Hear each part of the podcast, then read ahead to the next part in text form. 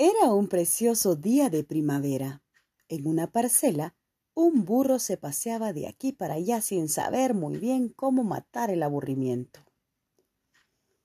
No había muchas cosas con que entretenerse, así que charló un poco con la vaca y el caballo, comió algo de heno y se tumbó un ratito para relajarse, arrullado por el leve sonido de la brisa. Después decidió acercarse hasta donde estaba el naranjo en flor por si veía algo interesante. Caminaba despacito, al tiempo que iba espantando alguna que otra mosca con la cola. ¡Qué día más tedioso! Ni una mariposa revolotea cerca del árbol. Bajo sus patas notaba la hierba fresca y sentía el aroma de las primeras lilas de la estación. Al menos el crudo invierno ya había desaparecido. De repente sintió algo duro debajo de la pezuña derecha. Bajó la cabeza para investigar. Uy, pero ¿qué es esto? ¿Será un palo? ¿Una piedra alargada? ¡Qué objeto tan raro! Ni una cosa ni otra. Era una flauta que alguien se había dejado olvidada. Por supuesto, el burro no tenía ni idea de qué era aquel extraño artefacto. Sorprendido, la miró durante un buen rato. Comprobó que no se movía, así que dedujo que no entrañaba ningún peligro. Después la golpeó un poco con la pata. El instrumento tampoco reaccionó, por lo que el burro pensó vagamente que vida no tenía. Temeroso, agachó la cabeza y comenzó a olisquearla. Como estaba medio enterrada entre la hierba, una ramita rozó su hocico y le hizo cosquillas. Dio un resoplido y por casualidad la flauta emitió un suave y dulce sonido. El borrico se quedó atónito y con la boca abierta. No sabía qué había sucedido ni cómo se habían producido esas notas, pero daba igual. Se puso tan contento que comenzó a dar saltitos y a exclamar henchido de felicidad. ¡Qué maravilla! Pero sí es música, para que luego digan que los burros no sabemos tocar. Convencido de su hazaña, se alejó de allí con la cabeza bien alta y una sonrisa de oreja a oreja, sin darse cuenta de su propia ignorancia. Moraleja, el burro tocó la flauta por pura casualidad, pero eso no le convirtió en músico. Esa fábula nos enseña que todos alguna vez hacemos las cosas bien sin pretenderlo, pero lo que realmente importante es intentar aprender lo que nos propongamos poniendo verdadero interés y pasión en ello.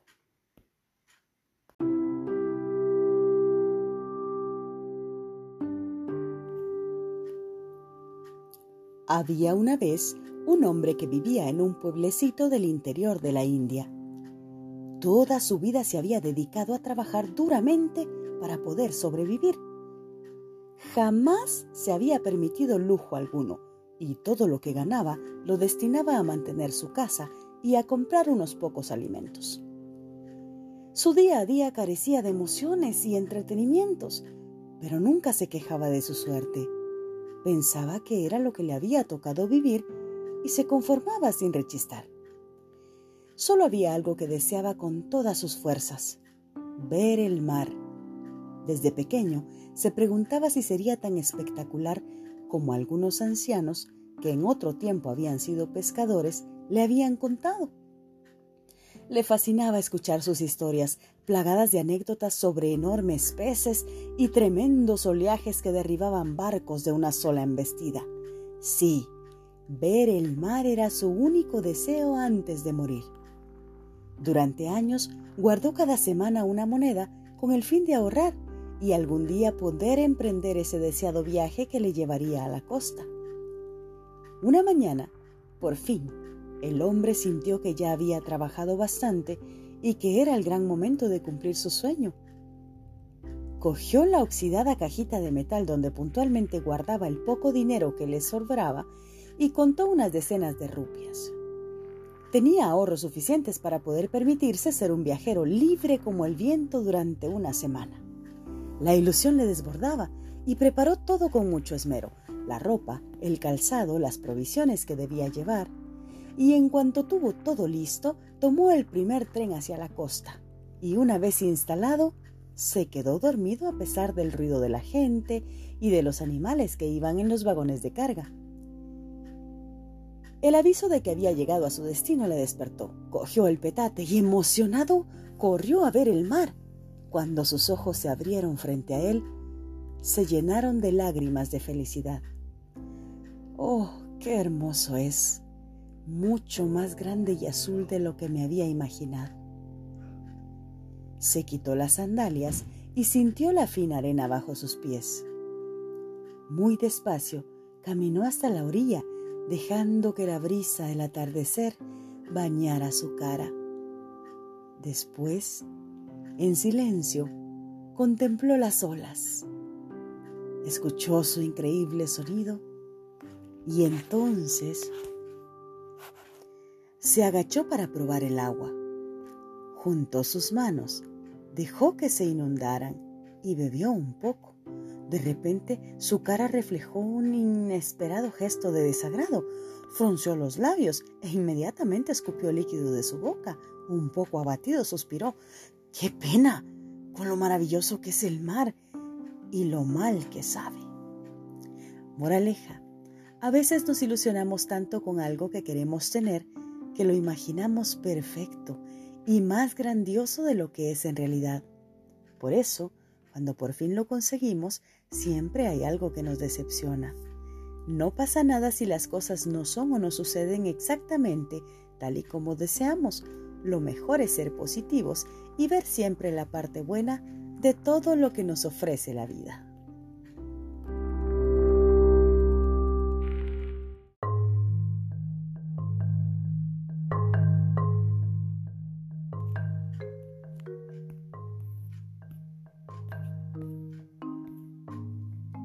Había una vez una rana que siempre se sentía feliz, porque por fortuna sus padres la habían traído al mundo muy cerca del mar ¿Acaso había un lugar mejor para vivir? Una maravillosa mañana de primavera, como cada día, se despertó y se acercó a la orilla para disfrutar del bello espectáculo que ofrecían las olas. Podía pasarse horas mirando la espuma y dejando que la brisa y las pequeñas gotitas saladas salpicaran sus mofletes. Después de un rato, la juguetona ranita pensó que era hora de dar una vuelta por los alrededores. Seguro que mis amigos los sapos están jugando al escondite junto al estanque. Iré hasta allí a echar un vistazo. Se alejó del agua y se adentró en el campo dando saltitos entre las flores. En uno de esos brincos calculó mal la distancia y sin querer cayó en un pozo oscuro y profundo. Pero, ¿dónde estoy? ¿Qué sitio tan lúgubre? ¿Hay alguien por aquí? De repente oyó una voz entre la penumbra Distinguió una rana, era verde como ella, y calculó que más o menos tendría su misma edad, a pesar de que estaba más sucia y parecía más avejentada. La desconocida le habló con desparpajo. Hola amiga, qué bien que hayas venido. Me hace mucha ilusión recibir visitas. Bueno, en realidad he caído sin querer, pero gracias por tu cálida acogida. Dime, ¿de dónde vienes? ¿Vives ¿Por aquí cerca? No, vivo demasiado lejos. Si sales del pozo y tomas el primer sendero a la izquierda, hay una arboleda donde suele echar la siesta. Al fondo, unos doscientos saltos más allá, está la playa. Ahí vivo yo. Entonces tu casa está cerca del mar. Sí, claro, justo al lado. La rana del pozo nunca había visto el mar. En realidad, la pobre jamás había salido de ese agujero donde había nacido y le entró una curiosidad tremenda. Dime, ¿es grande el mar? La rana saltarina abrió los ojos como platos y puso una cara que reflejaba extrañeza y sorpresa a la vez. ¿Bromeas? Eh, decir que es grande es quedarse corto.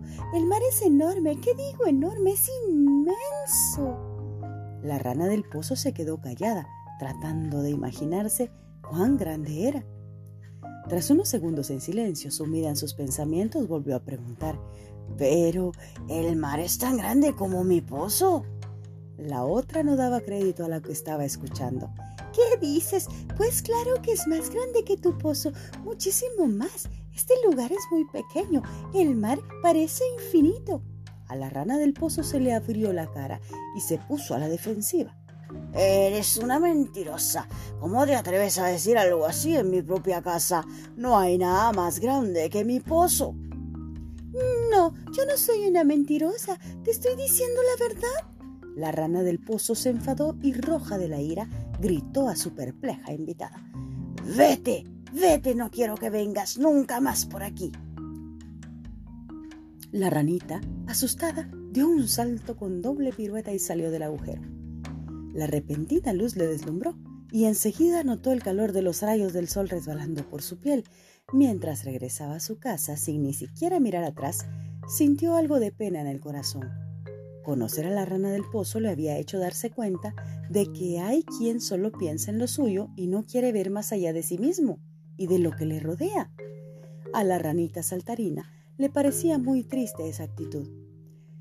Pero en cuanto divisó el mar, una sonrisa se dibujó en su rostro y se dijo a sí misma, Una pena, pero ¿qué le vamos a hacer?